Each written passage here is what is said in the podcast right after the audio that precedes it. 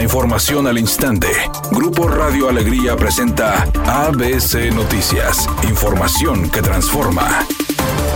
¿Qué tal? Muy buenas tardes, esta es la información. Si una persona adulta mayor presenta una denuncia por maltrato o violencia, las autoridades estarán obligadas a dar aviso al DIF para que en caso de requerirlo se brinde la asesoría legal a la persona afectada, esto de acuerdo a la iniciativa presentada por el diputado federal Víctor Pérez y aprobada en el Pleno de la Cámara de Diputados. Esta iniciativa sumará a la Ley de Derechos de las Personas Adultas Mayores, reformando el artículo 50 de la misma. Así lo explicó Víctor Pérez, para involucrar al Sistema para el Desarrollo Integral de la Familia en una mejor y más decidida defensa de los derechos de las personas mayores. El también presidente de la Comisión de Comunicaciones y Transportes de la Cámara de Diputados dijo que a los adultos mayores se les ha reconocido dándoles un apoyo económico, pero que lo mejor para este sector de nuestra sociedad es mantener su dignidad a través de instrumentos legislativos que fortalezcan sus derechos. Que se refuerce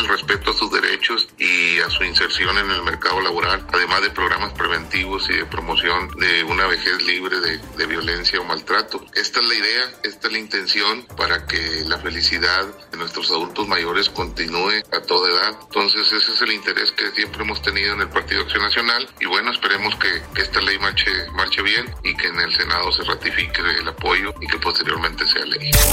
La Cámara de Diputados realizará foros de consulta en el mes de noviembre para avanzar en la iniciativa que busca legalizar la eutanasia o muerte digna en todo el país. El presidente de la Comisión de Salud, Emanuel Reyes Carbona, dijo que participarán el Comité de Ética y Bioética de la UNAM y demás sectores de la sociedad, incluyendo a los representantes de la Iglesia Católica y otras corrientes religiosas. Poder regular, de poder garantizar que el paciente que está sufriendo y que ya no tiene esperanza de vida tenga el derecho de pedirlo en el momento que así lo decida. Y también si hay alguna persona que decida sufrir hasta el último minuto de su vida, pues también que se respete, que sea una decisión personal.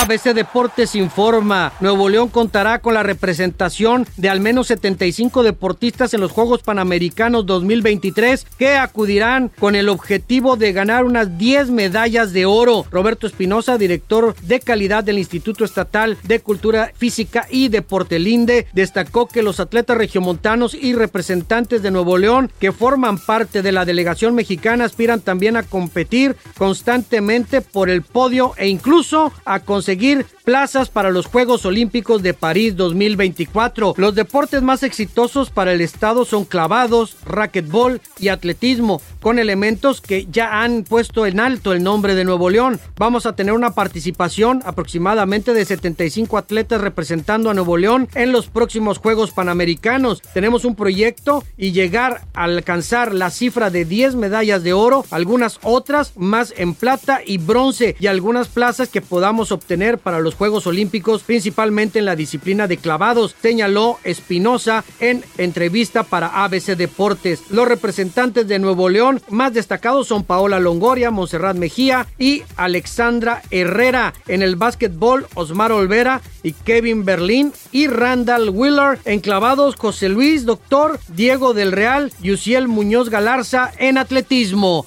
Wendy Guevara, ganadora de la Casa de los Famosos México, dijo que está ocupadísima cumpliendo con sus presentaciones por diferentes partes del país. También dejó claro que no participará en ninguna telenovela de Juan Osorio y que por mucho que digan sus ex compañeros del Team Infierno, ella no está involucrada en ningún proyecto en el que estén ellos. Redacción y voz Eduardo Garza Hinojosa. Tenga usted una excelente tarde. ABC Noticias, información que transforma.